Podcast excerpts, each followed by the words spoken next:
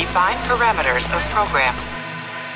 Olá, eu sou a Priscila Franco, voz da Michael Burnham, e você está ouvindo um podcast da rede Track Brasilis.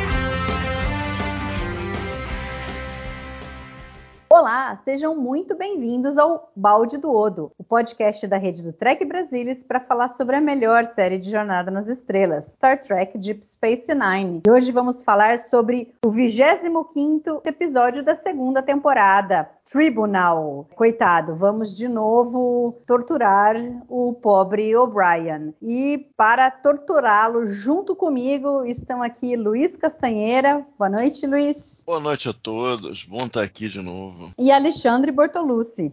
Boa noite, Ale. Olá a todos, é um prazer estar aqui com vocês novamente. Bom, esse episódio fazia muito tempo que eu não assistia, né? E eu acho que devo ter assistido uma, duas vezes, no máximo, porque o O'Brien nunca foi um personagem que eu gostava muito, então eu acabava passando batido pelos episódios mais focados nele. Mas eu tinha me esquecido como esse episódio dá um nervoso do caramba o episódio inteiro, você fica com uma sensação de impotência assim, quando você vê, é interessante que eles tentam jogar várias coisinhas assim, não sei se sutilmente é, engraçadas, para uma situação que não é nem um pouco engraçada. Mas ele tem assim, uma coisa de um humor negro ali, né? É, para tratar de uma situação que o pobre O'Brien tá ali vivendo. Inclusive no começo do episódio é engraçadinho e mesmo no final. Ale, qual que foi a sua impressão inicial assim do episódio? Você lembra quando você assistiu a primeira vez? É, eu posso perguntar isso para vocês porque vocês têm uma memória fenomenal. Então, muitas vezes vocês lembram com a sensação sensação de assistir um episódio pela primeira vez? Eu não faço a mínima ideia. Bom, eu lembro desse episódio de ter assistido. Eu comecei a assistir, é, me deu aquela impressão. Lá vamos nós para mais um episódio, onde o O'Brien é tratado como o cara comum da estação, ele tá saindo de férias com a esposa. Aí aquela confusão. Aí tem um momento, quem nunca saiu de férias e ficou preocupado com quem ia ficar no seu lugar. Ali ele tentando antecipar ali os eventuais problemas que pudessem acontecer. E logo depois ele encontra um amigo, um antigo companheiro lá da Rutledge, que é a nave que ele serviu antes da Enterprise. E ali ficou interessante, porque deu um setup legal. Embora tenha, a gente tenha perdido ali um pouco do suspense logo no primeiro ato ali, nem primeiro ato, é o teaser ali, é, eu achei interessante. Ele encontra um amigo de muito tempo ali na estação, aparentemente de forma inadvertida,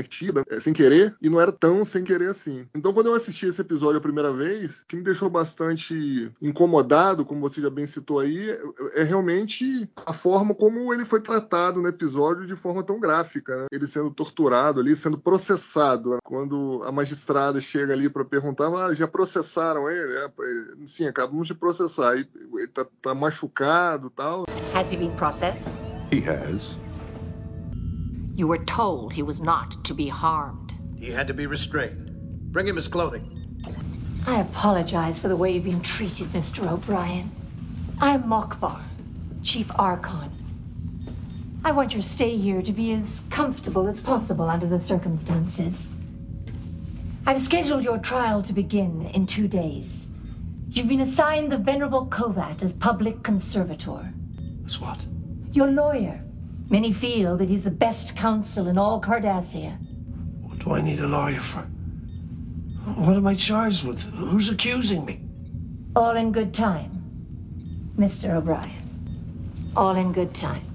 E é impressionante, as cenas são, são, impressionantes. E, assim, na hora já me veio ali uma lembrança daquele episódio da nova geração, é, Chain of Command, onde o Picard também havia sido torturado ali por cardassianos. Foi legal, porque deu um toque de continuidade. Você já ter visto ali algo parecido acontecer ali também com cardassianos. Então achei bacana, gostei do episódio, a primeira vez que eu vi. Realmente, o que me incomodou foi mais o final, um pouco abrupto, mas aí a gente deixa para comentar um pouquinho mais pra frente. E você, Luiz? O sentimento é o mesmo último tem a ver com o final. Eu tava vendo agora, eu tava pensando no episódio, eu lembrei do Improbable Cause, porque por algum tempo, durante a produção, o Improbable Cause foi um episódio simples, que eles estavam com problema de fazer o final. E o final tinha a ver com aquela barra que tinha um segredo, e aquele segredo permitiria que o Garrick fosse libertado. Depois é feita uma cena diferente durante o episódio para isso não ser mais necessária. E ia ser um final muito fraco. Então, eventualmente, o Michael Piller, talvez numa das últimas atribuições dele na série, ele falou: esse final tá muito ruim. Faz o seguinte: vai os dois, vai na missão e vamos fazer o episódio ser duplo. E isso mudou, teve questões de produção envolvida para conseguir fazer isso. Tem horas que esse aqui é, tem coisas interessantes ao longo do tempo e no final, para terminar nas 45 minutos, tem esse problema sério do final. Então, desde a primeira vez que eu vi, eu sempre fico, pô, tem várias coisas legais.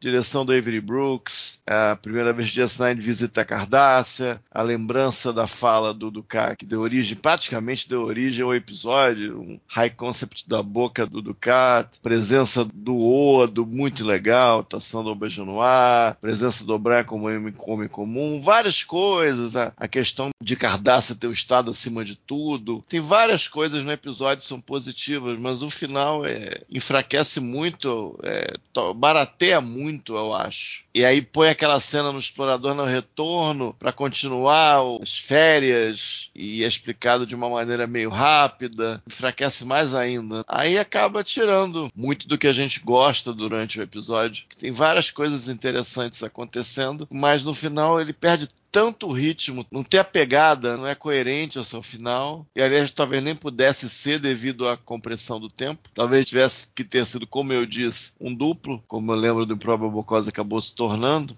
seu benefício. E isso não mudou muito ao longo do tempo, não realmente é um pouco decepcionante, assim, em vários sentidos. A parte final desse episódio acaba. Era um episódio que poderia ir para uma lembrança muito mais forte, ser muito mais lembrado, e eu acho que ele fica bem ordinário com esse final aí, meio que colado, meio com um chiclete, com uma reta, um prego, um chiclete, sei lá como é que termina aí, fica meio feio. É, acho que mais do que pelo fato dele ter sido meio rápido, eu acho que como eles criaram tanta coisa interessante ao longo do episódio sobre a sociedade cardassiana, sobre as questões maqui que eles trouxeram e fizeram link com o episódio, inclusive trazendo o Gu Evek novamente, como a gente conversou lá em The Maqui, que ele aparece em Journey's End e Preemptive Strike da nova geração, e aí depois ele ainda vai aparecer em Voyager, mas assim, não, não, eu acho acho que. O que, não? Ele aparece em Playing God antes. Ah, é Playing God é o primeiro. Aí depois é Journey's End, Preemptive Strike, The Maquis e aí é Caretaker. Tá certo, tá Isso. tá certo. É, é, que eu tava pensando na, na história do, dos Maquis ali. Mas assim, eu acho que eles criaram tantas coisas interessantes e aí no fim, os motivos que levaram ali ao final, realmente você percebe que ficou faltando coisa, que teria sido interessante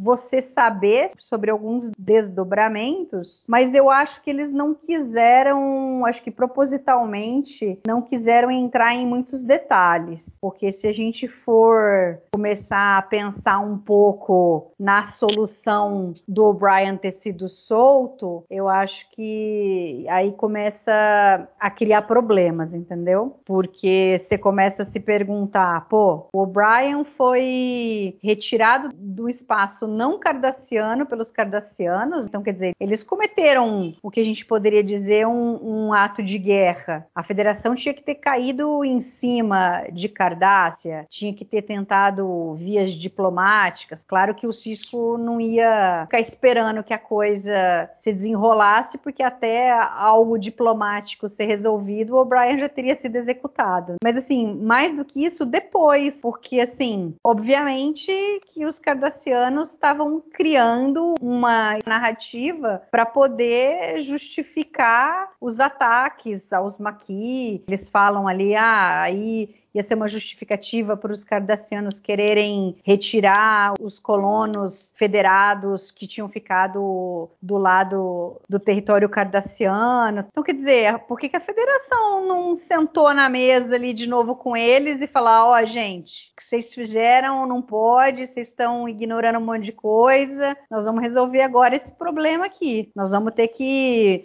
mudar o tratado, sei lá o quê. Então eu acho que o final em si ter sido muito rápido pelo episódio em si, eu não vejo um problema. Eu vejo um problema é que se a gente ficar pensando muito, você começa achar umas coisas assim que eu acho que eles não quiseram discutir propositalmente, que eles iam ter que explicar coisas que eles não queriam explicar. Não sei Mas se vocês tiveram essa sensação. Não, eu acho que eu acho que foi abrupto, sim. Eu, no meu sentimento aqui gerou um anticlímax ali, né? Porque o episódio vinha escalando. Primeiro tem aquela preparação, setup, como eu disse, né? O episódio começa tranquilo, levinho ali com o Brian, você de férias, e tal, e o negócio vai escalando, né? Quando ele é pego para custódia ali do Império Cardassiano. Então o negócio vai escalando escalando até o, de fato, o julgamento lá no tribunal. E de repente gera um anticlímax muito grande, porque o desfecho é, assim, é surpreendente pro mal, né? Pro ruim, vamos dizer assim, né? E depois ainda aquela cena no runabout ali, né? Acaba servindo como se fosse uma explicação, né? De toda a história do episódio. Nossa, aquilo ali me soa um pouco como aqueles finais, aqueles episódios da série clássica, naquele tom meio de comédia, assim, altamente nocivo, assim,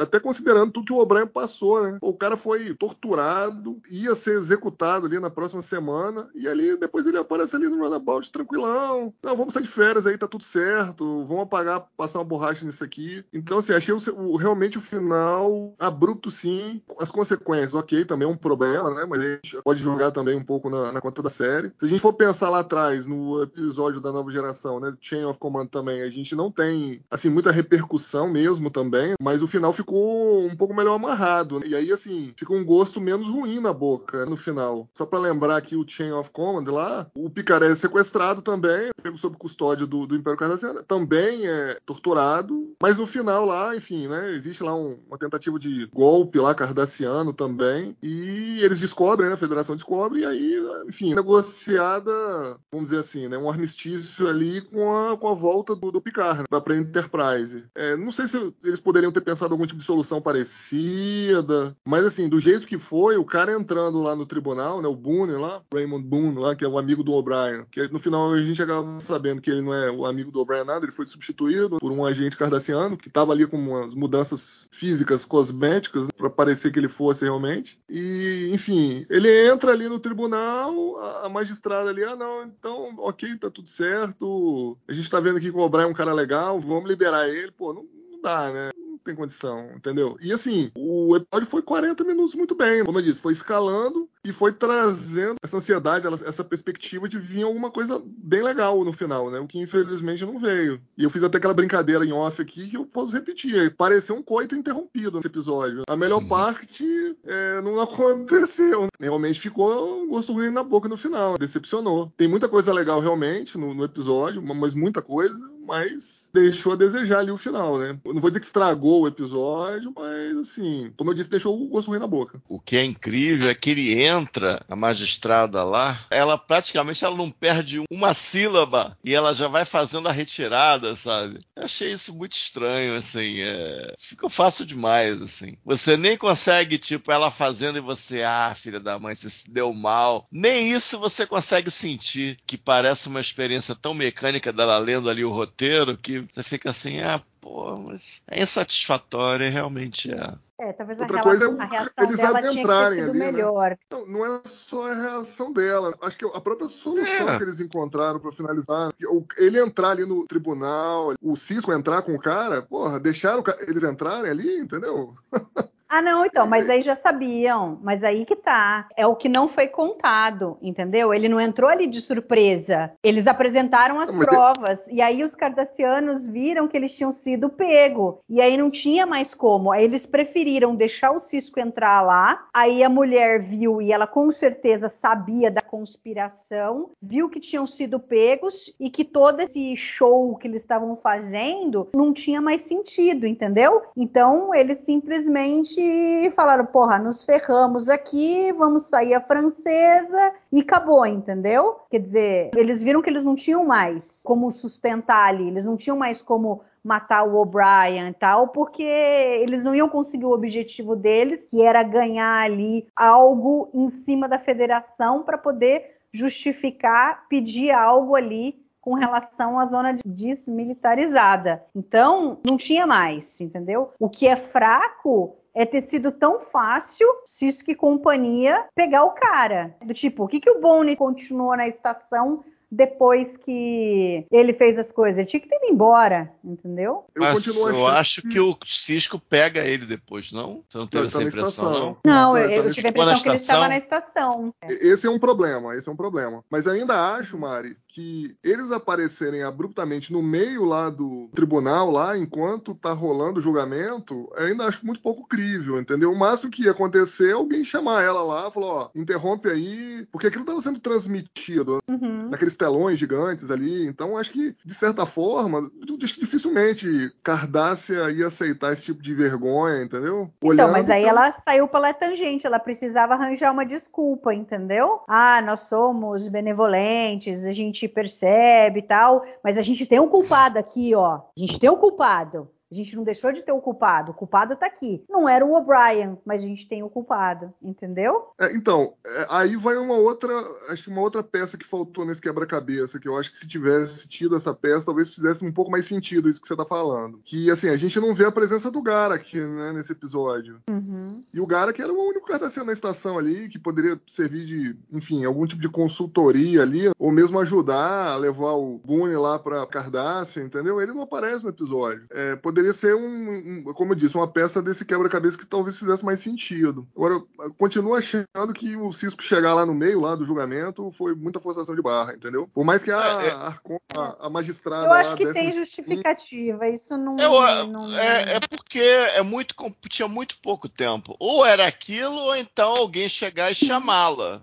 Esteticamente, talvez seja até pior Tipo, sim, alguém chegar no sim. ouvido dela e, e falar, ó, oh, aconteceu isso assim, assim, ela tentar dar uma. Talvez esteticamente fosse até pior, entendeu? Porque a gente. Eu acho que a dá pra construir, tipo, um a gente chega maior. ali com o cara, o Cisco chegar com o cara, vamos aceitando o que a Mayra falou, tipo, o Cisco chegando ali com o cara, ele tem salvo-conduto, ele vai passar. Então, uhum. aceitando isso, ou ele aparece ali, ou, ou um assessor dela chama. Então, talvez pela estética fosse melhor ele aparecer, mostrar ali, toca uma musiquinha, ela fala o que ela falou, que foi que conseguiram. Mas de qualquer maneira não é grandes coisas, para dizer o mínimo. De qualquer forma. É, tem um impacto maior ele aparecendo ali. Né? É. Impacto dramático. Cardácia não ia deixar a federação. Aí é que vem um problema. Tipo, a federação tinha um poder muito maior sobre Cardácia ao ter descoberto toda essa trama que eles estavam fazendo. Então, tipo, para os cardassianos ficou muito barato. Eles devolveram o O'Brien e não foram publicamente humilhados com relação a descobrirem que eles tinham inventado um negócio ali, entendeu? Então, politicamente, para Cardácio ia ser muito ruim. Aí eu não sei, e a negociação, aí também faltou ter isso. Eles negociaram com o Cisco. Ah, você tem o cara, mas no nosso sistema judicial ele já foi julgado e ele vai, daqui uma ele semana, tá ele vai condenado. ser Então, é. ou você fica quieto, entrega o Boni pra gente e a gente te entrega o O'Brien, tipo uma troca de prisioneiro, sabe? Aí, beleza. Agora, talvez o Cisco não quisesse ter arriscado e ele aceita essa troca de prisioneiro. O Cisco, digo, a federação atrás dele também. Ele não tomou essa decisão sozinho, né? Embora não apareça nada da federação envolvida com isso daí, a não ser pelo Cisco dizendo que várias naves foram até o limite do território cardassiano, inclusive a Enterprise e tal, mas não mostra nada ali. Então, depois é que tinha que que ter consequência. Ah, agora a gente vai sentar e vai conversar. Vocês estavam aí inventando coisa para se beneficiarem de uma situação que não teve, que faz com que o episódio perca um pouco em relação a isso, porque ele é muito bom, toda a história do O'Brien e tal, e acaba perdendo um pouco com isso. Né? Mas gozado, essa coisa dele chegar ali e daí da juíza viu, puta, nos ferramos e agora eu saio pela tangente, porque a gente não pode mostrar, tá sendo transmitido o negócio, a gente não pode passar vergonha aqui. O sistema judiciário deles funciona porque as pessoas acreditam nele. Se eles demonstrarem que eles são falhos, aí eles têm um problema. Então, eu acho que nisso eu não, não vi problema. Pensando nas consequências ali do que os cardassianos fizeram, é que fica um pouco ali, me incomoda um pouco, sabe? É que consequência, de forma geral, nunca foi assim uhum. uma grande coisa em jornada. Né? A gente já viu muita coisa assim em episódio que a gente não vê consequência depois. Então a gente costuma considerar a, a própria gênese né, do, do, episódio e o, o que foi tratado dentro dele como se fosse um universo meio que finito. Embora Deep Space Nine tenha começado a mudar isso. É, mas não então, dá pra ser sempre, que... né? Não, não deveria ser nunca, é, na verdade. Né? É, de certa maneira, tem coisas que não são resolvidas aí. Tipo, a, a questão aqui, se você tomar o Evec, o que ele fala no episódio, a atitude de Cardaça, que tem a ver com os Maqui, a participação daquele Maqui lá nas sombras, falando com o Bashir, contando a história. Então você pode interpretar isso, ah, é uma coisa que já estava vindo, já, já tinha sido estabelecida anteriormente, e ao mesmo tempo não é resolvida ali. Então, eventualmente, teríamos mais histórias aí, uhum. aí sobre o Maqui até o, o desenlace definitivo desse arco. Então, por exemplo, isso aí a gente vê que não está limitado pelas paredes do episódio. Mas essa história em si do aprisionamento do O'Brien, dessa quase que uma peça de propaganda que eles moldaram aí, é, realmente não tem a força que poderia ter, assim, fica, fica meio decepcionante conta disso. É, porque ao mesmo tempo que a gente espera que depois a gente vá ver mais sobre isso, é, dado que quando a gente sabe que a gente não vai mais ver sobre isso, acaba enfraquecendo o episódio. Se a gente pensa que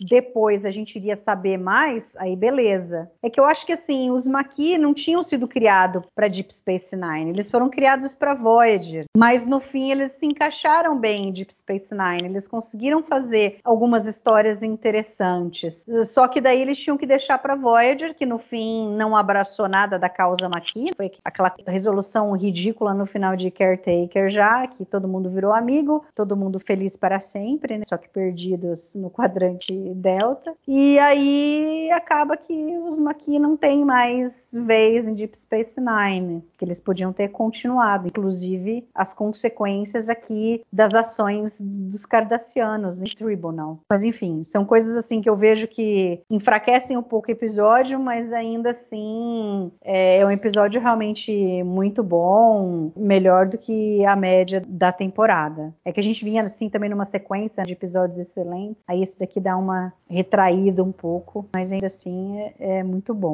Daí outra coisa assim que eu pensei aqui que também ainda nessa questão de que é algo que me incomodou um pouco, porque assim, não sei como que vocês viram isso, mas a juíza, pela fala final dela, eu diria que obviamente ela sabia de toda a trama. Ela não estava ali sem saber nada. Agora eu fico pensando, pô, eles não deixaram o negócio se estender demais? Porque se eles tivessem feito um, um julgamento mais rápido, acaba para não dar chance da federação criar alguma coisa que pudesse quebrar o julgamento, é, trazer provas e tal, de alguma forma que eles tivessem que aceitar, que foi na realidade o que aconteceu. E toda a construção da coisa foi meio falha. Né? Tipo, pô, o cara vai lá e faz a voz do O'Brien, algo que facilmente se descobre, aí o cara continua continua lá na estação. Assim, o sistema judiciário deles é tão perfeito e bobearam nisso. Isso me incomodou um pouquinho também. Acho que aí é meio que carta marcada por ser, obviamente, o roteiro de um episódio de TV. Se ele fosse perfeito, a história não, não ia acontecer. Mas assim, se a gente for voltar um pouco para o que o defensor lá legal do O'Brien fala, o Kovac, que é como se fosse o advogado de defesa, vamos dizer assim, que eles usam outro nome lá. Ele fala pro O'Brien logo no começo: É interessante, né? Que ele fala que o, o sistema legal deles é para funcionar dentro dos termos cardassianos. Ele até fala, é, vou até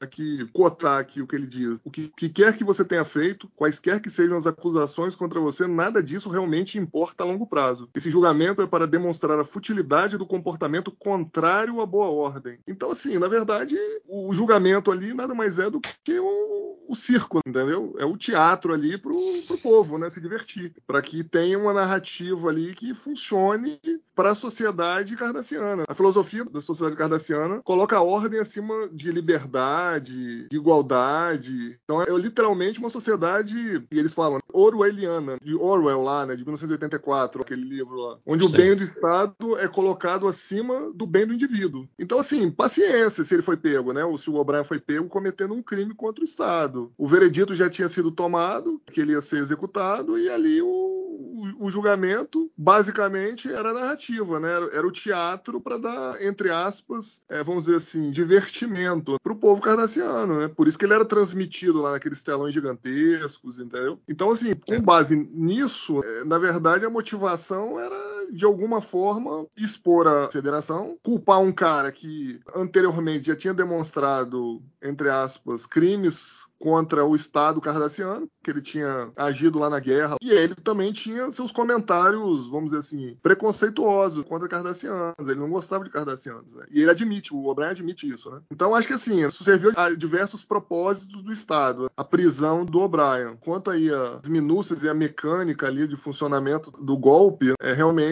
ele tem suas lacunas, mas acho que é a serviço do drama aí do episódio. É, eu acho que eles conseguem a parte circunstancial, acho que é interessante. Eles conseguem um cara que está estacionado em DS9, que tem uma história pregressa com os cardassianos, ele publicamente. Porque a atitude do O'Brien, se julgar o personagem típico de, de Star Trek, a personagem ter preconceito mesmo, chamar de cabeça de colher, spoonheads, entre outras coisas ao longo do tempo, não é uma atitude típica do personagem Star Trek. Então você pode pensar, não, esse cara aí a gente seleciona porque o cara trabalha em DS9, ele tem uma atitude contrária, bem documentada, bem conhecida, ele participou da guerra contra os cardassianos e tal, e eles conseguem juntar com os maquis, ou seja, eles conseguem juntar algumas coisas que são verdades, no caso dos maquis, no caso das falas do O'Brien, com coisas que são fabricadas para produzir um caso. Mas aí que tá, esse caso não poderia ser perfeito de qualquer maneira. Talvez fosse até uma coisa, vamos produzir um caso perfeito de um cara que não tem realmente um crime e talvez ele não tenha posto tanto esforço nisso aí, porque é um pouco estranho, por exemplo, a, a questão da gravação de voz. É um pouco xoxo, né? um pouco frouxo em termos de escrita. Então você tem isso que eu acho que eles fazem relativamente bem, eles conseguem. Para fazer, teria que ser o O'Brien, um homem comum, tem a filha pequena, tem a esposa, ele estava indo de férias para tornar assim um,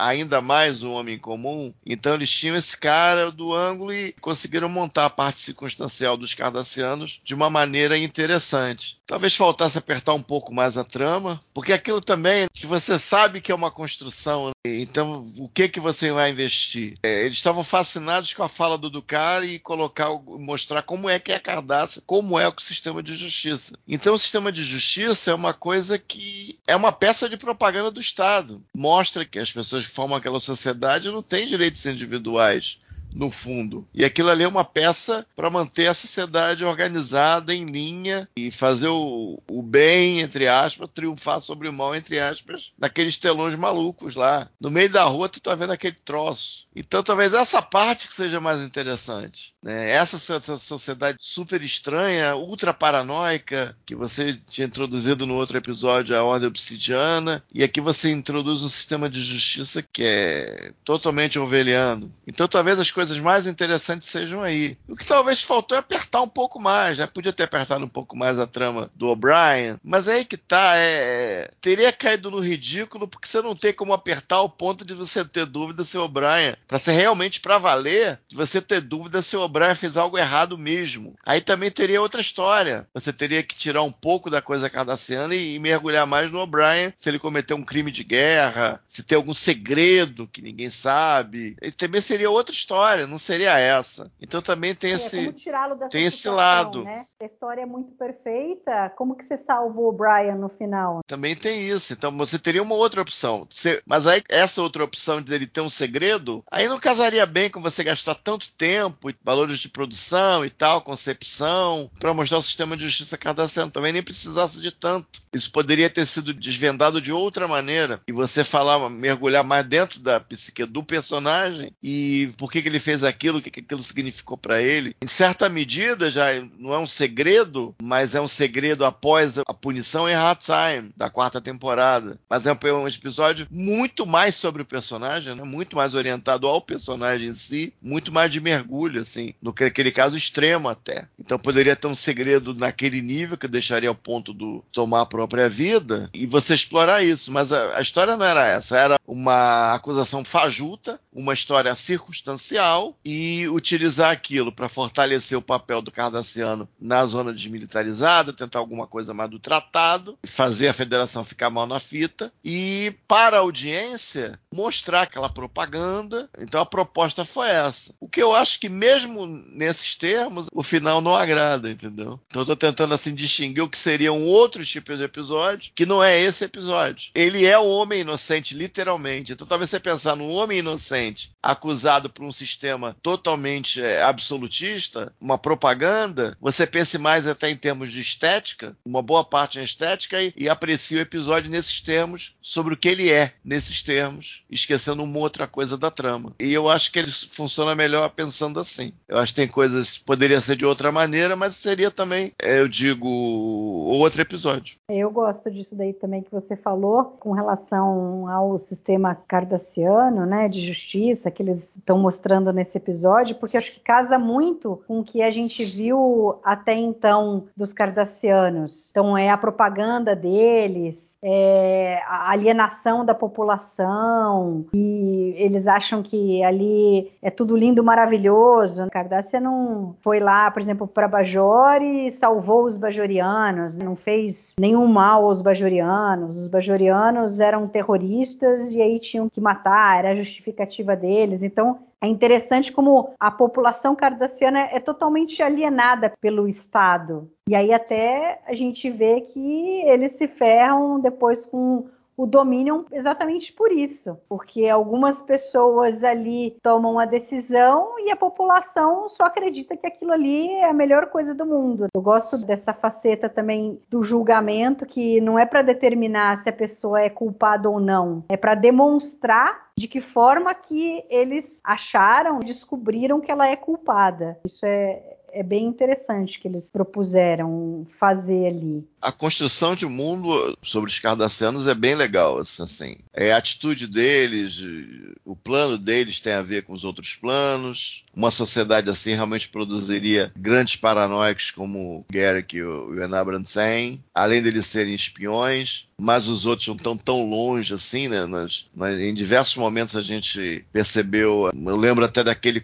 se eu não me engano, do contato do Quark no, no The Wire, que daí tá lá naquele é, falando uhum. com o cara e bota o código e soa uma sirene, fica, sei lá o que, que acontece lá, procurando tornar em imagens a, a, a extrema paranoia que uma sociedade que é construída com esse sistema de justiça cria, alimenta e retroalimenta e assim vai. Eu acho que isso é legal. Eu acho que isso é legal. Em termos de construção de mundo, eu acho que é uma construção de mundo é, coerente. Então isso é uma coisa que eu acho positivo pro episódio. Você sabe que essa discussão da gente estar tá falando sobre o sistema judiciário cardassiano, ela traz uma reflexão interessante sobre o que a gente considera justiça e as diferenças entre os sistemas judiciários que a gente tem até em países que a gente considera civilizado. Eu parei para pensar nisso quando eu estava assistindo esse episódio, porque a gente fala, nossa, né, que crueldade o sistema judiciário cardassiano, mas quando você para para pensar, tem algumas cenas que o Kovac pede pro O'Brien para ele confessar, né, porque vai ser melhor, e ele fala, não, eu não cometi crime nenhum. E se a gente for parar para pensar, eu vou dar um exemplo aqui, tá? Vou dar uma exagerada, obviamente, mas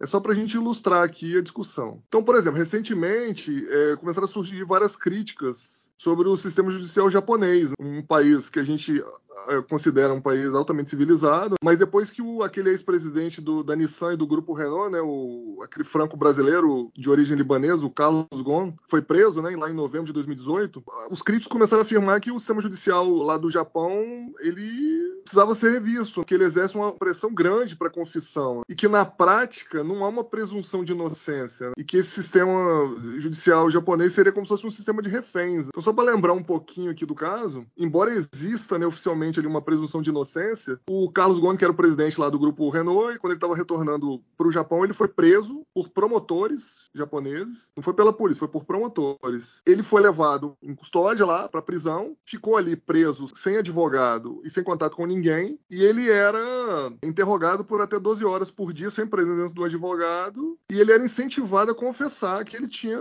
né, cometido um crime. E assim, tem relatos na internet sobre outras pessoas que passaram a mesma coisa. E por outros tipos de crime, por exemplo. Vou dar um exemplo aqui também de uma artista japonesa, a Megumi ela fez um caiaque por mais absurdo que possa parecer, ela fez um caiaque para andar no, no, rio, na água, enfim. Ela pegou o molde da vagina dela e fez um caiaque. E ela disponibilizou é, as informações, né, para qualquer pessoa fazer esse caiaque numa impressora 3D. Cara, ela foi presa por causa disso. Ela foi presa por obscenidade duas vezes. E também foi interrogada, também foi ali, entre aspas, forçada a confessar, entendeu? E o sistema judiciário japonês, é, 99% das pessoas que são processadas, elas são condenadas. E basicamente 90% das condenações criminais do Japão são baseadas nas confissões. Ou seja, se a gente for parar para pensar, também é uma forma meio opressora de, de se alcançar justiça. Tudo bem, a gente tem que olhar o outro lado também. Só um terço do, dos processos é que vão realmente a julgamento, né, lá no Japão. Então, o, o, promotor só leva a julgamento aquilo que ele realmente tem algum grau de certeza que ele vai conseguir vencer. Talvez até por isso que a criminalidade na sociedade japonesa, enfim, né, seja menor do que em outros países ocidentais. Enfim, isso, é, isso, isso dá pano para discussão. Mas, assim, fazendo um, um, comparativo, vamos dizer assim, às vezes a gente olha né, o sistema de justiça como uma coisa meio hermética, né, que a gente está acostumado a ver, por exemplo, aqui no Brasil ou naqueles filmes de tribunal europeus ou americanos, e não é bem assim. A gente tem exemplos diferentes no nosso próprio planeta. E apesar de causar muita estranheza o que a gente vê aqui nesse episódio, apesar de parecer ser excessivo, se a gente for pegar os caquinhos que a gente vê nos episódios Deep Space Nine ou, de, ou da nova geração, onde os cardassianos fazem algum tipo de descrição né, da sociedade deles, dá a entender que a sociedade cardassiana ela só ficou forte porque ela conseguiu fortalecer, né, na verdade, as instituições à base da força. Então tudo o que rodeia as instituições que rodeiam a sociedade cardassiana são baseadas na força. Então é o que o Luiz estava falando. Né? É por isso que é uma, uma, sociedade altamente paranoica. É por isso que eles levam em consideração o Estado é maior do que qualquer indivíduo. E talvez por isso eles entendam que a sociedade funciona é, melhor dessa forma, como outros países que tem aqui no no nosso planeta. Então, é uma divagação interessante, né? A gente acha que os absurdos só acontecem do outro lado da galáxia, mas às vezes alguns absurdos acontecem mais perto do que a gente pensa aqui, né? É, como o, o sistema cardassiano é como se, assim, eles fossem perfeitos em suas investigações, então as pessoas não precisavam ter direito de se defender, porque se eles conseguem provar que a pessoa é culpada, não tem necessidade de você dar direito da pessoa se defender. Agora a gente não sabe o, o, quanto, o quanto na realidade as investigações são realmente muito bem feitas e eles realmente têm a capacidade de descobrir as coisas e ter certeza que o cara realmente cometeu o crime pelo qual ele foi julgado, condenado, ou o quanto de repente se tem de, de erro mas eles consideraram como aceitável, porque a partir do momento que eles têm uma justiça desse jeito, as pessoas têm, obviamente, medo de cometer algum crime, né? Então eles são governados pelo medo. Aí o cara fala: ah, você pode sair à noite em Cardácia, nunca vai acontecer nada com você, né? Não, não tem crime nenhum em Cardácia tal, porque as pessoas é, têm medo que elas sabem que se elas cometerem alguma coisa, elas vão ser condenadas, porque não tem como esconder nada de ninguém. Aí o peso, por exemplo, da ordem obsidiana obsidiana, de que sabe tudo sobre todos os indivíduos. Você imagina, todo mundo com 10 anos arranca o dente, eles têm o DNA de todo mundo. Você não precisa nem fazer exame de DNA para tentar descobrir, ter suspeito para ver se o DNA bate com o DNA deixado na cena. Não, não tem isso, porque eles têm um banco de dados com DNA do planeta inteiro. Ou então a gente vai assumir que aí a gente não sabe, mas de repente esse episódio dá uma dica disso, que talvez o sistema não seja assim tão correto. Eles usam o sistema desse jeito para quando lhes convém. Então, politicamente, para eles era conveniente acusar o O'Brien, julgá-lo e condená-lo com provas falsas, porque eles iam ganhar alguma coisa com isso. Quantas pessoas também não foram acusadas e condenadas, que a Ordem Obsidiana queria que o cara fosse condenado por qualquer coisa, fabrica as provas ali, Aí os policiais, ou sei lá como é que é, né? Quem investiga, obtém as provas, julga o cara e acabou, né? Como o cara não tem como se defender, as provas achadas são aquelas. Então é interessante que a gente fica assim meio que sem saber. Né? O sistema funciona, mas existe lisura ali na investigação sempre ou não? Conhecendo os cardassianos, me parece que não. É verdade. Com certeza não. É propaganda dentro da propaganda. É, ué. É, é corrupção. Uhum. Se você coloca humanoides, né? Não vou falar humano, mas se você coloca humanoides numa sociedade, vai ter corrupção, não tem jeito. Uhum. E a gente vê, né, que existe corrupção. O Quark não estava tentando corromper lá o Cardassiano quando ele foi descoberto em The Wire lá. Ou seja, uhum. não era a primeira vez. Sim. Futuramente a gente vai ver também que o Odo tinha um informante lá, no, um alto militar cardassiano lá em Probable Cause, né? Não é isso? Isso. Então, assim, como todo Estado, é, não é infalível, tem seu grau de corrupção. E em algum momento a gente entende também que, é, como vocês já comentaram, esse julgamento foi um julgamento político. E quem, né, quem garante que não houveram é, outros julgamentos políticos? Com certeza tiveram, de acordo com o interesse do Estado, entre aspas. E lembrando que o Estado é feito pelas pessoas que estão no poder. Uhum. Então, dependendo da mudança de poder, quem é que está lá, se é um conselho, né, se é um conselho civil, se é um conselho militar, o que quer que seja, vai atender os interesses dessas pessoas, necessariamente. Infelizmente, a minoria governa, né? Então, é, com certeza, a gente deve ter tido muita execução lá em Cardácia, é, em nome do Estado, em nome do, dos da ordem. Da ordem, exato, da ordem. A palavra é mais apropriada, né? Então, em nome da ordem, muita gente deve ter sido executada. É, ó, assim, em, nome das pessoas poderem dormir em paz. Né? Exato. Sabendo que a justiça foi feita é, e o sistema é justo, que eu acho que é uma das, uma das falas do, do Kovac. Isso, isso. E, e, inclusive a gente viu isso em The Wire. Um pouco do ressentimento que o Garak tem com ele mesmo é, é por ter, entre aspas, não ter conseguido dar conta da, das tarefas que o Estado uhum. lhe submeteu. Então, acho que o próprio cidadão cardassiano tem consciência disso. Falou, cara, preciso fazer o negócio funcionar aqui. Independente de como, eu preciso fazer a minha parte. E aí, quando alguém é executado, eles provavelmente não questionam porque o Estado é maior do que tudo para eles, né? Uhum.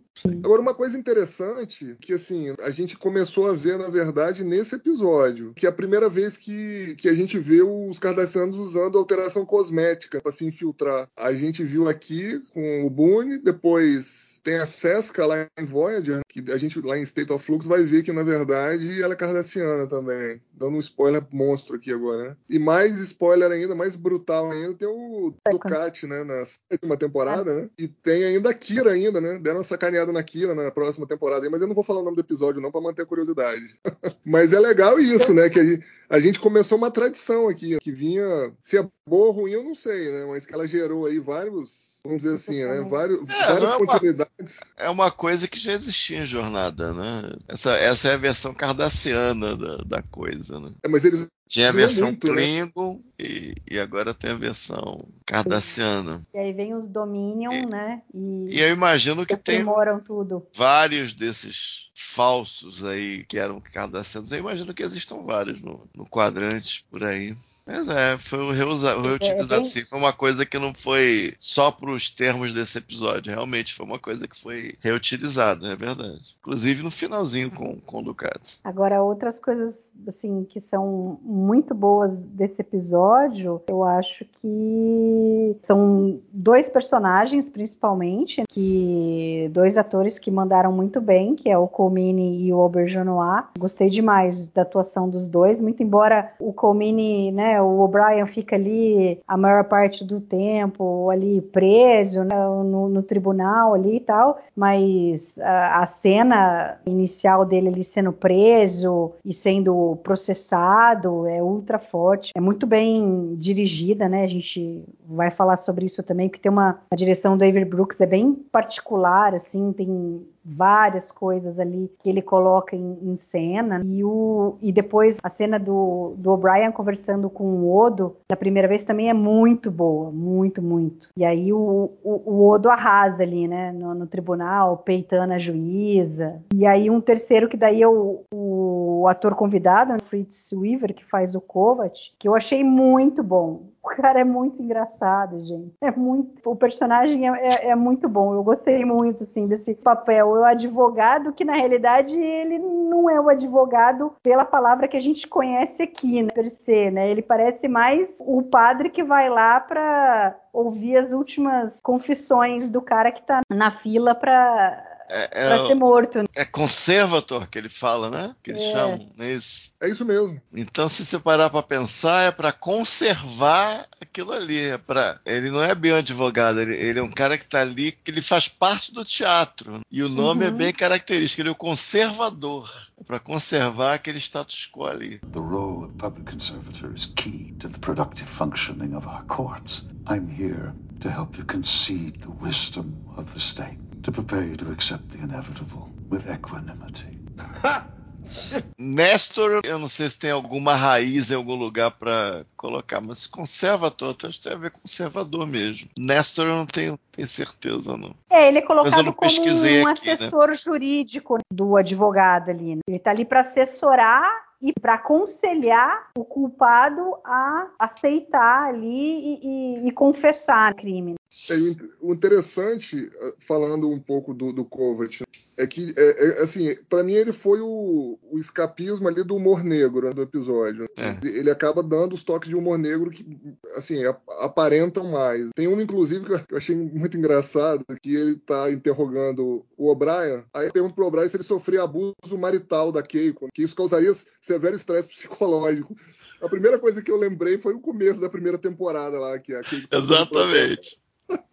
Aí aquele fez uma cara assim, aí o, o Brian, não, de forma alguma. A minha mulher é a pessoa mais compreensiva que eu conheço. Ele não é doido de falar o contrário, né? Achei engraçado mesmo. Putz, grila. É muito bom, é. E o, e o Kovac, né? Ele, a caracterização dele é meio caricata, assim, meio burocrata, acomodado, exclusivamente a serviço do Estado. Vai se aposentar, né? É, com pressa de se aposentar, não querendo arrumar problema. E as últimas falas dele são, são interessantes, né? Que ele pergunta pro, pro Oda, né? Mas o que, que aconteceu? Aí o Oda responde, você ganhou, cara. E ele comenta, eles, eles vão me matar, né? Eu vou morrer. Parece isso, né? Mas enfim. What happened? What? You won. I...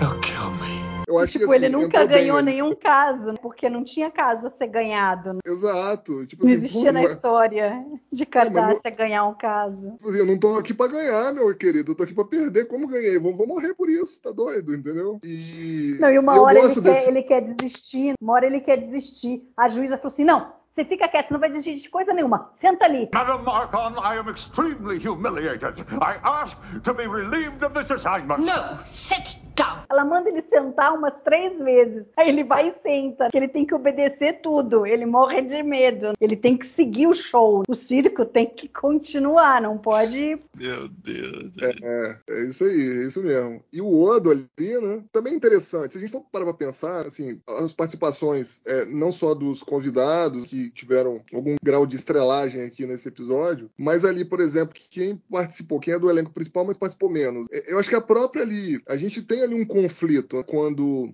eles começam a investigar se o O'Brien tem algum tipo de culpa ali. É interessante alguns questionamentos que a Kira levanta, porque ela, querendo ou não, ela enfim, nunca pareceu ser muito amiga do O'Brien, mas precisa fazer algumas perguntas. E ela tem a coragem de fazer. Ela falou: olha, A gente sabe do passado do O'Brien com os Cardassianos. E se a gente achar alguma coisa aí? E se foi ele mesmo? E aí o Cisco fala: ah, cara, a gente precisa ficar sabendo se foi ele ou se não foi, então vamos procurar. E é legal também a parte que o Bashir defende muito ele, assim. Já estão amigos aqui. E o Bashir defende: não, não é possível que vocês estão acreditando que o O'Brien fez alguma coisa. Tipo assim, completamente fora do profissional ali, ele, né? Ele totalmente no pessoal ali. E aí o Odo, desde o começo, pô, eu acho que ele, ele tá muito dentro, assim, cara, do, do personagem. Porque o que que acontece? Ele, desde a da primeira fala dele, o primeiro diálogo dele ali com a Keiko e com o Cisco no, no escritório do Cisco, que a, a Keiko tá desesperada. Ai, meu Deus do céu, né? Ele, meu marido tá sendo torturado. Aí o Cisco, não, peraí, não é bem assim. Aí ela, pô, para de mentir pra mim, cara. Pô, eu sei como é que essas coisas funcionam. Aí o outro vai dar real. Falei, é, realmente. Vou arrancar o dente dele, ele vai ser torturado, que é padrão no Império Cardassiano, cara. Então, assim, ele tá muito dentro do personagem, assim. Você não vê nenhum desvio, eventual desvio. Ele, assim,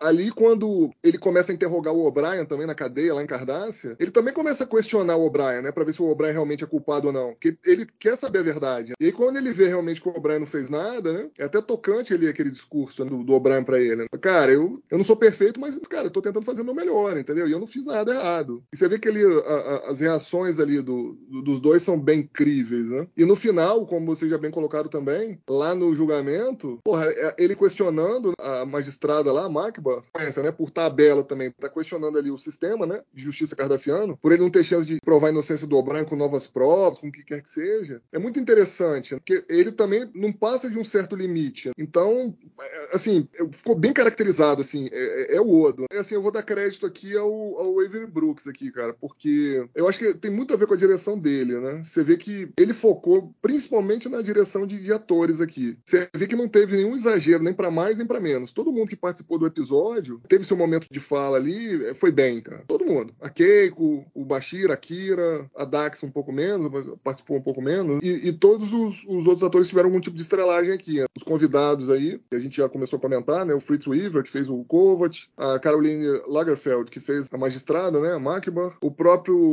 o John Beck, que fez o, o Boone. Então, assim, eu gostei muito, assim, cara, da direção de atores do, do Avery Brooks. Não que ele não tenha feito, obviamente, uma direção legal em outras partes. Eu achei que ele focou mais na direção de atores aqui, né? Deixa eu só comentar algumas coisas que você falou de algumas cenas aí. Aí a gente fala sobre a direção, porque tem bastante coisa de uhum, direção para comentar, de cenas e tal. Do que você falou, tem uma coisinha assim, só que eu não concordo muito. Muito embora a Kira seja a pessoa que mais parece que ia ficar questionando, pô, será que o cara realmente não, não é culpado tal? Eu fico em dúvida, assim, se eu gosto, se eu não gosto. Eu, eu mais tendo a não gostar de ter sido ela nesse papel, porque eu acho que ela, acima de qualquer outra pessoa, não gosta dos Cardassianos e sabe o que, que ia acontecer com o O'Brien, entendeu? Então eu acho que teria muito mais sentido dela ter o papel que o Bashir fez, além do próprio Bashir, claro, mas eles queriam ter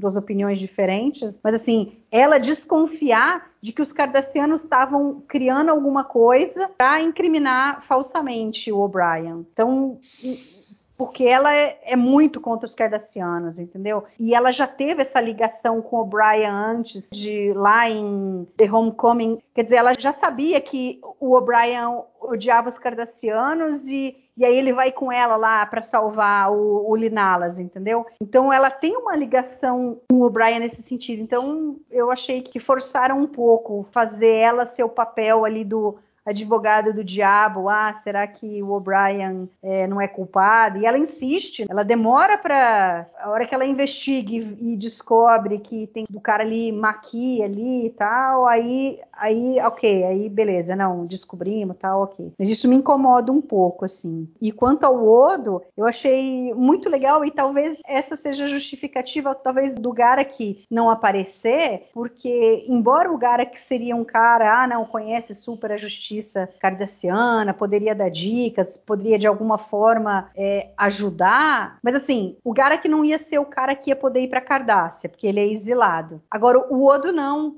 E aí a gente já teve lá o, o, setup inicial lá em Necessary Evil, que ele começou sendo investigador, que o Ducati colocou ele para investigar. Então é legal que faz todo sentido ele conhecer o sistema cardassiano e ele poder fazer parte do negócio. Então acho que talvez se o Garak tivesse entrado, talvez fosse mais uma informação para você ter num episódio que já faltou é, minutagem. Então eu gosto que eles focaram no Odo. Acho que o Berjonat tá incrível. É muito legal a cena que você falou ali quando ele chega para conversar com o O'Brien e aí ele começa a fazer as perguntas. Pô, o O'Brien fala: "Pô, mas você tá aqui me investigando também?" E é muito característico do Odo. Quer dizer, ele quer ter certeza. Ele tem essa coisa que ele, ah, não, eu conheço as pessoas. Então ele vai lá, interroga o O'Brien, aí vê, não, realmente ele é inocente, beleza. Have you ever had any dealings with the Marquis? Dealings? No, I'm not sure what you mean. Do you know anybody in the Marquis? No. Ever supplied any of them with weapons? No! Are you here to interrogate me, Constable? Aí ele muda, né, o posicionamento dele e tal. Então você vê que ele tá agindo como o Constable ali. Beleza, agora esse é o meu papel, tô fazendo o meu papel. Ah, não, você é inocente? Maravilha, então. Então, daqui para frente a gente tá na mesma página, vamos seguir aqui. E lá durante, né, o, o julgamento é legal porque, obviamente, que ele conhece o sistema. Então ele sabe que ele não pode falar, ele sabe que ele não pode interromper, que ele não pode fazer pergunta, mas você vê assim, fica uma sensação de que ele está tentando atrasar o negócio. Né? e irritar a juíza. É muito boa, assim, a interação dele com o advogado ali, com o Kovac, também é, é muito boa, assim. O Kovac fica louco com ele, louco, louco. Eu acho excelente, assim, desde que ele aparece para falar com a Keiko, eles, eles bolaram uma maneira interessante dele se inserir, esse tal de Nestor. Faz todo sentido. Foi uma ideia boa e faz todo sentido. Né? Às vezes a gente fala, não, tem que enfiar o cara lá, inventa um negócio, mas não cai tão bem com o que a gente já conhecia. Nesse caso, cai muito bem. Na conversa com o O'Brien, tem um momento lá de um beat sobre a pessoa acusada. E o beat, eles estão olhando para frente e nesse momento para e os dois olham para o outro. É, para marcar bem aquilo ali. A gente pode pensar que o o, Odo falou aquilo pensando talvez nos eventos do Email Alone e talvez nos eventos do Things Past. No caso do homem ser acusado, caso sem ter culpa é Melon. Mas o caso do cara ter culpa, em algum sentido, things pass. Eu achei que, que, que aquele beat ali, o subtexto que o René trouxe, como traz com frequência, é, foram muito benéficos. E na coisa dele ali no, no tribunal propriamente dito, é aquilo, né? É como você vai manter o, o sistema cardassiano como impiedoso, rápido e ao mesmo tempo permitir a interação ali. Então, não sei, talvez poderia um outro Trocos poderia ter sido mexido, mas o que foi pedido dele, como foi escrito, ele fez muito bem. É, é, o controle da voz, o controle. que é interessante quando começa a olhar de cima, acho que fica um barato. Ele abaixa a cabeça ainda. É, mas eu, eu não sei muito bem do que eu estou falando. Eu, eu peço vênia à corte, porque eu não conheço. É a primeira vez que eu participo. E vai, consegue desenvolver. É muito legal. Chega uma hora, puxa o saco do O cara. Você é que tá puxando meu saco, você tá puxando.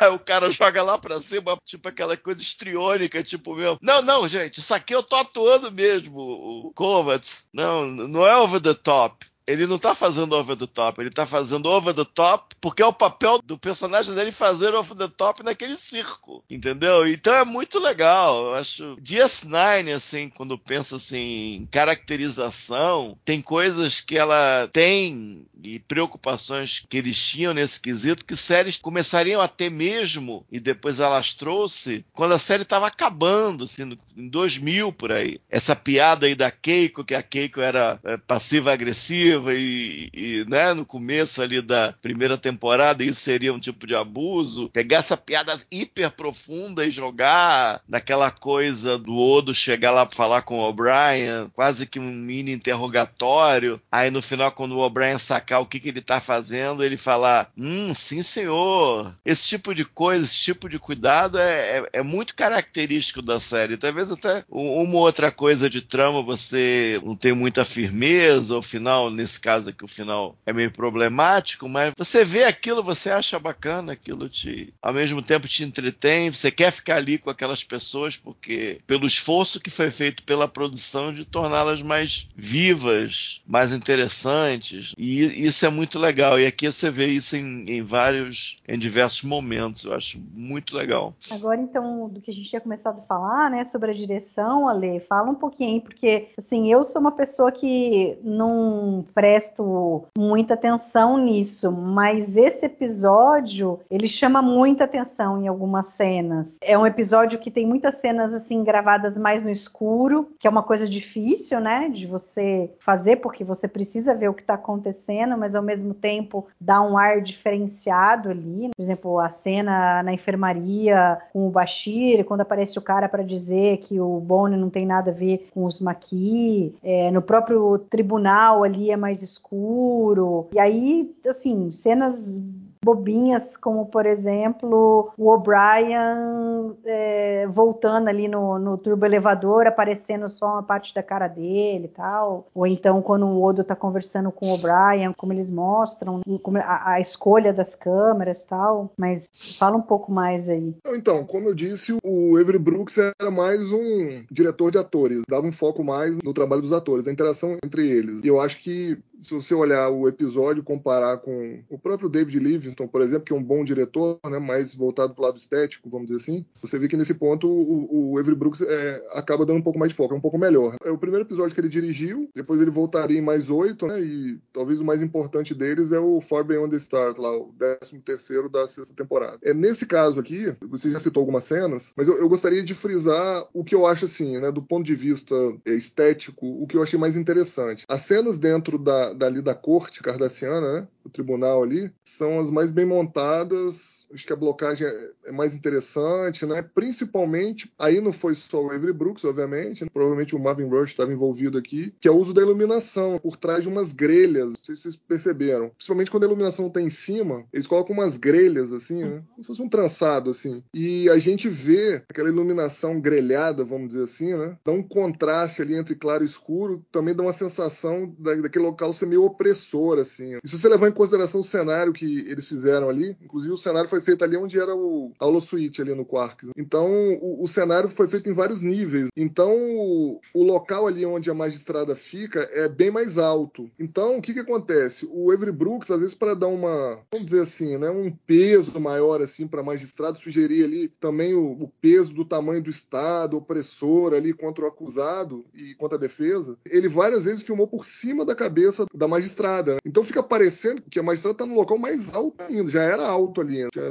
quase 3 metros ali de altura. E ele filmou de cima ainda da cabeça dela, ainda mais com aquelas, com, com o efeito da iluminação da grelha, ficou um negócio muito bem pensado, assim. O efeito ficou muito maximizado com isso. E você vê que todas as vezes que os cardassianos aparecem, tipo um júri ali, não sei se vocês perceberam, acho que tem umas três ou quatro pessoas, são o júri cardassiano, que deve ser o povo, né, vamos dizer. Eles estão iluminados, relativamente bem iluminados, assim como a, a magistrada no, na maior parte do tempo. E o O'Brien e a defesa, eles ficam mais no escuro escuro. Então fica ali também, né? Um negócio meio que subliminar ali de que né, os cardassianos são a verdade, então eles estão iluminados, né? E, e, o, e a defesa ali, o acusado, são, entre aspas, os culpados, então eles ficam no escuro. Então fica essa, esse contraste muito interessante. Eu acho que, que visualmente ficou muito interessante. E se você for levar em consideração tudo que foi feito, né? Direção de arte aí também, a visão, né? De Cardassia Prime ali, aqueles telões gigantes ali com a propaganda do Estado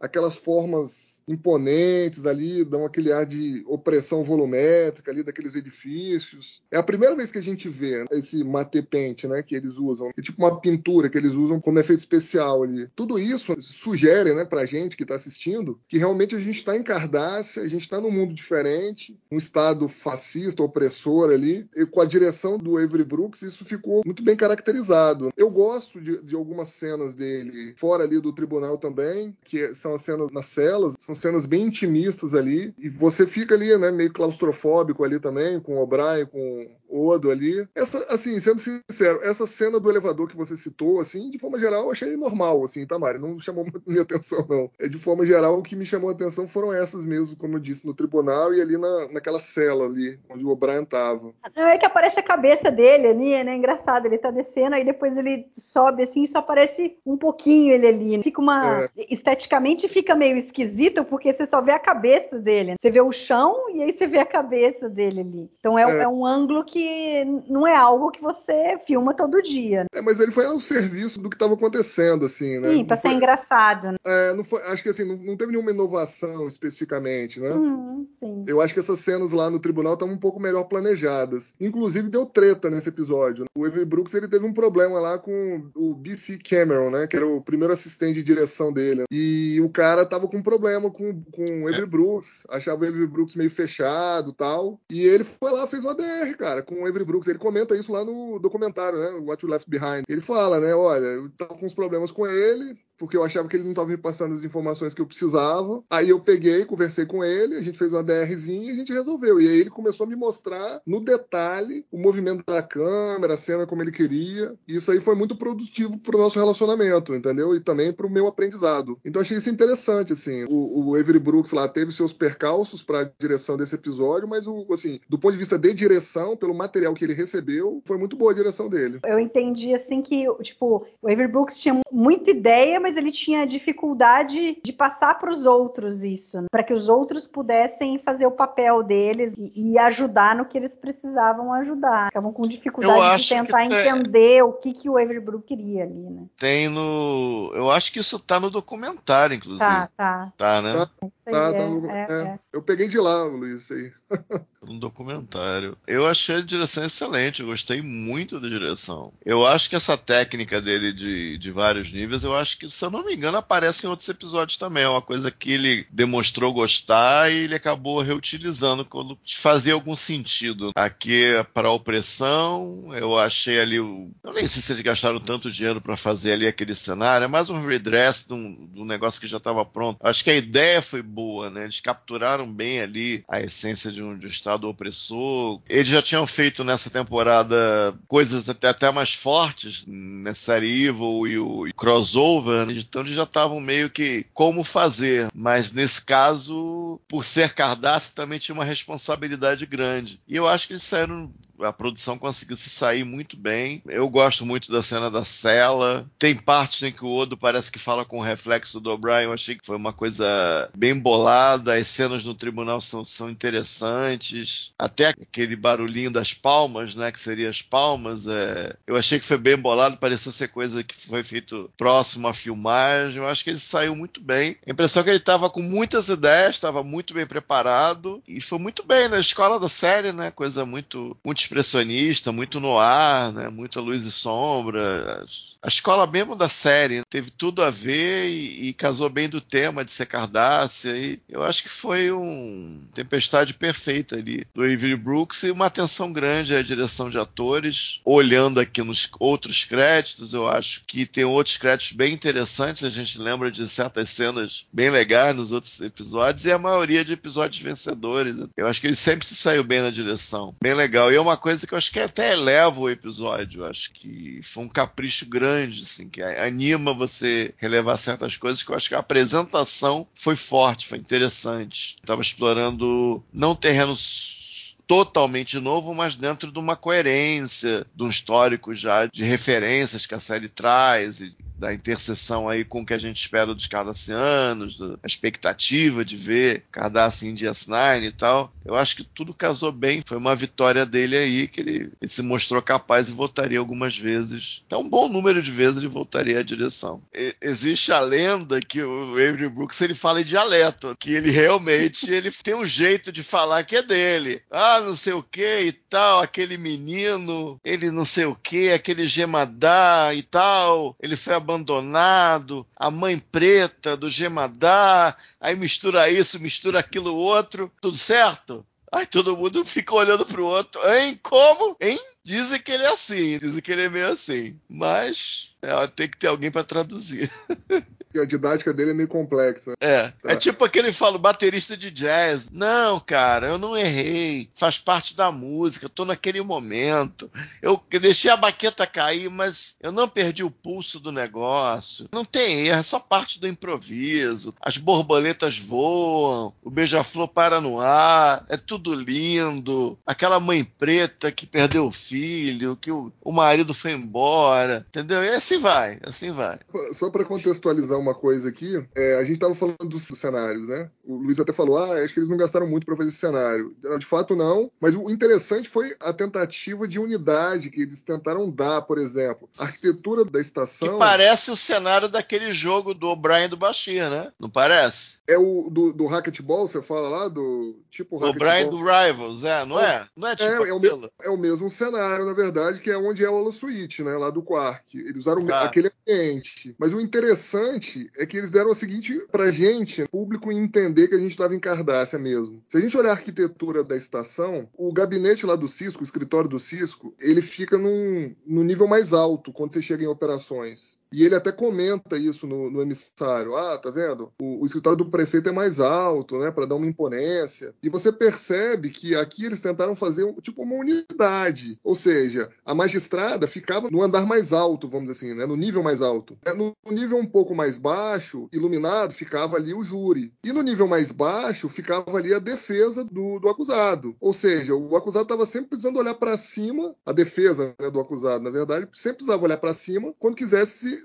é, falar com o povo cardassiano, com o magistrado cardassiano, entendeu? Então é bem interessante. Né? Isso funciona de uma forma meio que subliminar. Você vê que tem alguma coisa ali que parece ser orgânica mesmo, de Cardassia, uma coisa que você percebe, ó, isso aí aparentemente é Cardassia mesmo, tem alguma coisa a ver ali com a estação, com os cenários internos da estação. Então eu achei isso muito interessante. O design de produção foi o Herman Zimmerman, né? E ele diz, né, que ele inspirou ali essa cenografia no livro lá do George Orwell. É, as né? telas e as janelas têm esse, esse motivo oval sempre. Né? É, a coisa também. da assinatura da arquitetura, né? Exato. Enfim, achei bem interessante, assim. É, teve uma continuidade, vamos dizer assim, no, no, processo criativo estético ali. Então ficou, ficou muito bem feito. Só para complementar aquela cena que vocês dois já comentaram, do Odo conversando com o O'Brien ali na cela, é muito legal, porque o Odo tá falando e a gente realmente vê o reflexo do O'Brien sentado ali. E aí depois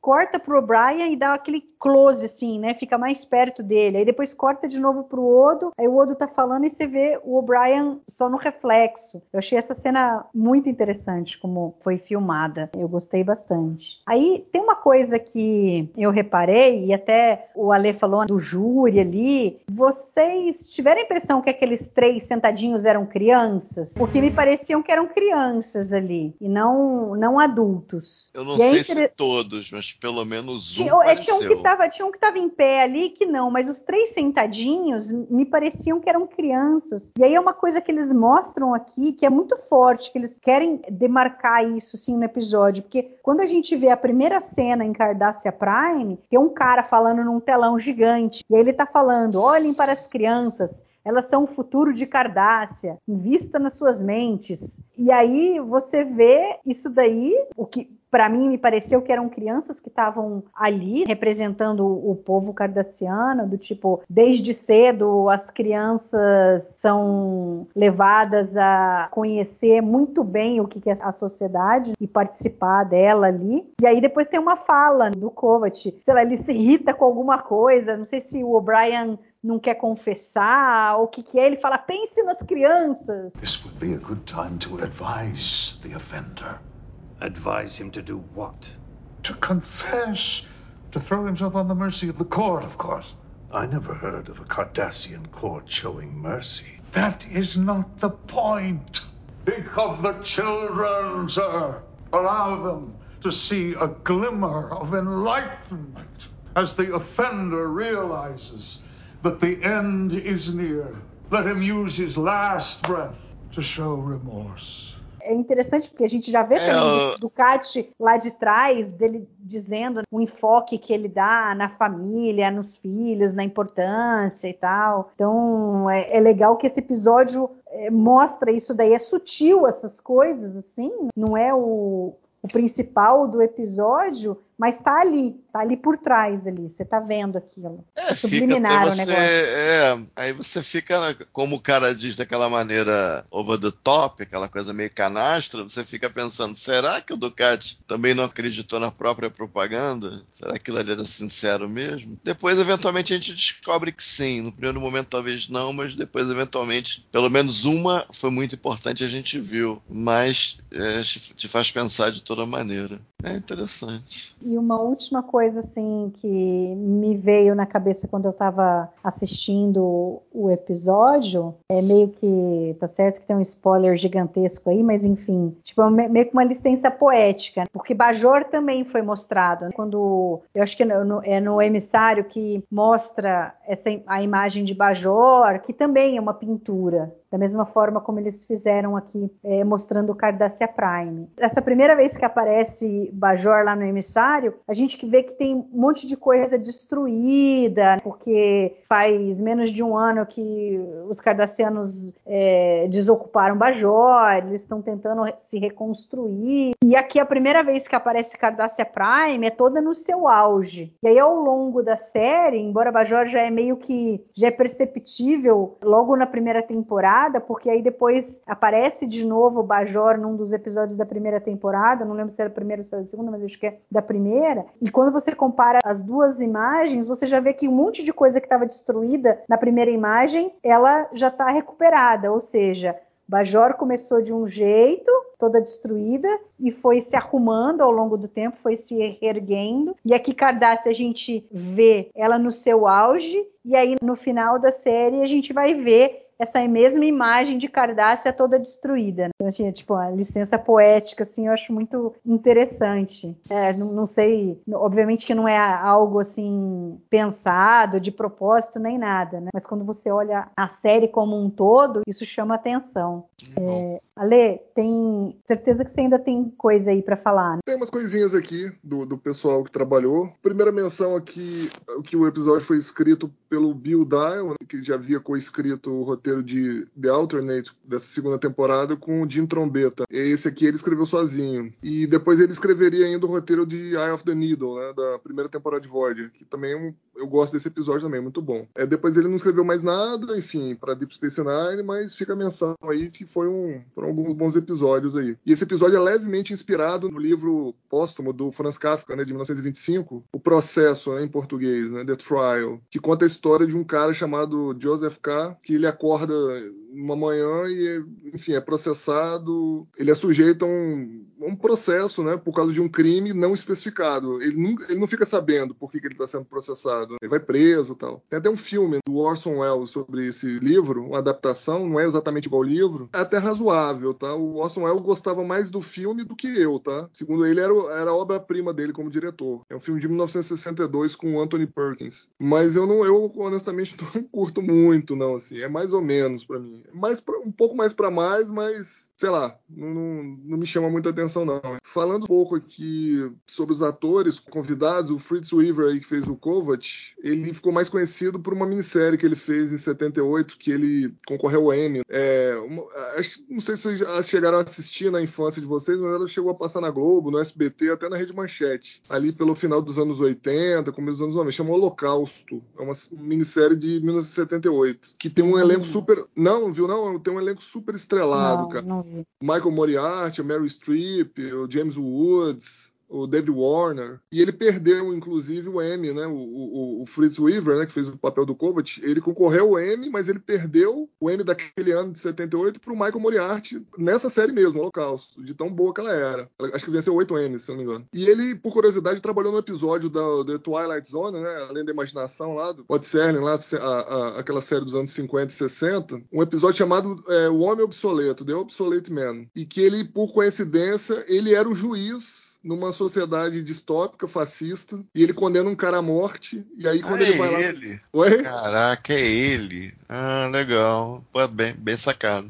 E aí, assim, aqui ele faz o papel de defensor, aí nesse episódio ele faz o papel do juiz que condena o cara lá, uhum. por o cara ser obsoleto. E no final o cara prova pra ele que quem é obsoleto é ele, juiz. Né? Legal. Enfim, a Caroline Lagerfeld, que faz o papel da magistrada lá, da Macbar, era mais uma atriz de teatro ali, francesa, fazia algumas participações em, em filmes e séries de TV, faz até hoje. Né? Talvez o papel dela mais conhecido seja o da enfermeira Van Eyck, no filme Minority Report, de 2002, né, do Steven Spielberg. Um filme lá com Tom Cruise, baseado lá num, num conto do Philip K. Dick. Qual o papel? Não sei se você vai lembrar. O Tom Cruise, ele precisa é, retirar os olhos, trocar os olhos, para ele não ser reconhecido. Sei, sei. Então, aí ele vai operar num cafofo lá com um cara, aí o cara tá assoando o nariz, Sim. num lugar meio, meio nojento, e tem um, ele fala, conheça a minha assistente, a enfermeira Van Eyck, ela tá no banheiro, ela dá descarga, sai sem lavar a mão. É ela. É ela. Coisa, hein? Aí ela tá caracterizada no Minority Report, ela tem uma pinta debaixo do nariz do tamanho de uma moeda, de tão grande, cara. Tá legal, aí ela, lembrei. Aí ela abusa do Tom Cruise, vai levantar o Tom Cruise, passa a mão na bunda do Tom Cruise, enfim, é, aí talvez ela seja mais conhecida assim, de forma geral por esse papel. É, e por é. último aqui o John, o John Beck, que interpretou lá o Raymond Boone, né, que era o amigo do O'Brien, mas não era, ele, ele também fazia é, poucos papéis assim de destaque, embora tenha um rosto conhecido, né, na época, lá nos anos 80, 90, ele ficou realmente conhecido por um papel que ele fez em Rollerball, Os Gladiadores do Futuro de 1975, né, aquele filme com James Caan. E, enfim, é, acho que a curiosidade é que ele fala durante o episódio, o Raymond Boone, que ele serviu com o O'Brien na Rutledge e que ele fala, ah, mas o O'Brien fala, ué, mas você saiu da frota, você tá do lado cardassiano, ué, mas você não participou do massacre de Setlik 3? Aí o cara fala, é, é por isso que eu saí da frota. Aí o O'Brien fala, é, é por isso que eu fiquei. Well, after what we went through in the border wars, I don't know how you can live there. You were there at Setlik 3. That's what got me out of Starfleet. Really? That's why I stayed in. Então achei interessante também, né? Assim, fizeram um, um total relação, vínculo com o que já tinha sido apresentado em outros episódios para o O'Brien. Né? Chain of Command. Como que é o nome daquele, o, Luiz? Aquele episódio da nova geração, do, que o, o, capitão fica meio louco, que era um ex-capitão do O'Brien. The Wounded. The Wounded, é, The Wounded, exatamente. Então, assim, algumas frases soltas, assim, alguns episódios da nova geração serviram de bom linha de roteiro aqui para esse aqui, para esse episódio. E só para finalizar, aqui uma trivia mais geral. A gente tem uma, uma, citação da Enterprise. Citam que a Enterprise tinha ido para a zona desmilitarizada junto com outras duas naves. Foi uma homenagem, porque esse é o primeiro episódio de Deep Space Nine sem a, a, nova geração na televisão. A nova geração tinha terminado uns dias antes, tinha sido apresentado lá o último episódio da nova geração, e esse era o primeiro episódio que, que realmente a, a Deep Space Nine estava sozinha na televisão. Então acho que eles fizeram como uma homenagem. Né? Citar aqui a Enterprise, aqui, que a Enterprise tinha ido ajudar lá na zona desmilitarizada. Acho que é isso. A minha é dose de falar, né? Essa é. Eu me enrolo toda. É muito ruim. E você, Castanha, tem mais alguma coisa? Sei, acho que já falei. Direção, sistema. Não, eu acho que é basicamente isso. É um episódio tem um apelo estético bem legal, bem bolado, bem dirigido. Tem coisas que não são resolvidas nele. A história principal é, é resolvida de maneira insatisfatória nele. Tem, mas tem muito mais acertos do que defeitos. Eu acho que já contei a história toda aí do meu lado. Muito então vamos às notas. Nota que você dá, Castanha? Ah, três estrelas. Costumo dar três estrelas para esse. Fico com as três estrelas. É, tem coisas que eu gosto muito no episódio, muito mesmo. O Odo, direção, direção de arte, continuidade com o Cardaço, continuidade com os Maquis, tem coisas que eu gosto muito. Mas o final é muito broxante é, abrupto e, e, e, literalmente broxante, aquele finalzinho ali meio. Alexandre acho que falou certo, meio série clássica, aquela brincadeirinha. Aí fica literalmente broxante. Entendeu? Então vai, vai de três. E você, Ale? Bom, eu vou usar também uma analogia sexual, conforme o Castanha fez aí. Eu acho que realmente o episódio é literalmente um coito interrompido, né? porque ele vai muito bem até o final, mas no final não tem o, a recompensa, vamos dizer assim. Mas, como todo coito coito é bom, independente de ser coito ruim ou bom. Quando é coito, é sempre é bom. Então, três estrelas também. Nossa. Eu vou concordar com vocês nas estrelas e dar três. realmente, acho que é menos por ser o final abrupto, mas mais pelo que nós deixamos de ver que a gente poderia ter visto e as consequências aqui que eles criaram com a situação. E o episódio por si só não teria um problema se a gente imaginar, ah, não, eles vão falar sobre isso depois. Mas aí não é falado. Aí acho que isso acaba prejudicando o episódio por conta disso. Mas realmente tem muitas coisas boas aí que a gente falou aí ao longo de ser editado quanto vai dar, mas vai ser lá uma hora e meia a gente falando aqui sobre Tribunal. Muito bem, é isso então. Obrigada, Castanha e Ale, Valeu. pelo bate-papo. Valeu. Sempre muito bom estar conversando aqui com vocês. Quero agradecer o pessoal que está nos ouvindo. Não esqueçam de comentar lá na página do TB. Se você ouve o nosso podcast por algum agregador, passa lá na página do Trek Brasilis, comenta sobre o episódio, sobre o que vocês acharam das coisas que a gente está falando. Depois, mais para frente, ele vai para o YouTube também, você pode comentar lá também. A gente sempre gosta de ouvir o que, que vocês estão achando. Muito obrigada e daqui 15 dias a gente volta com o último episódio da segunda temporada com participação especial. Até lá!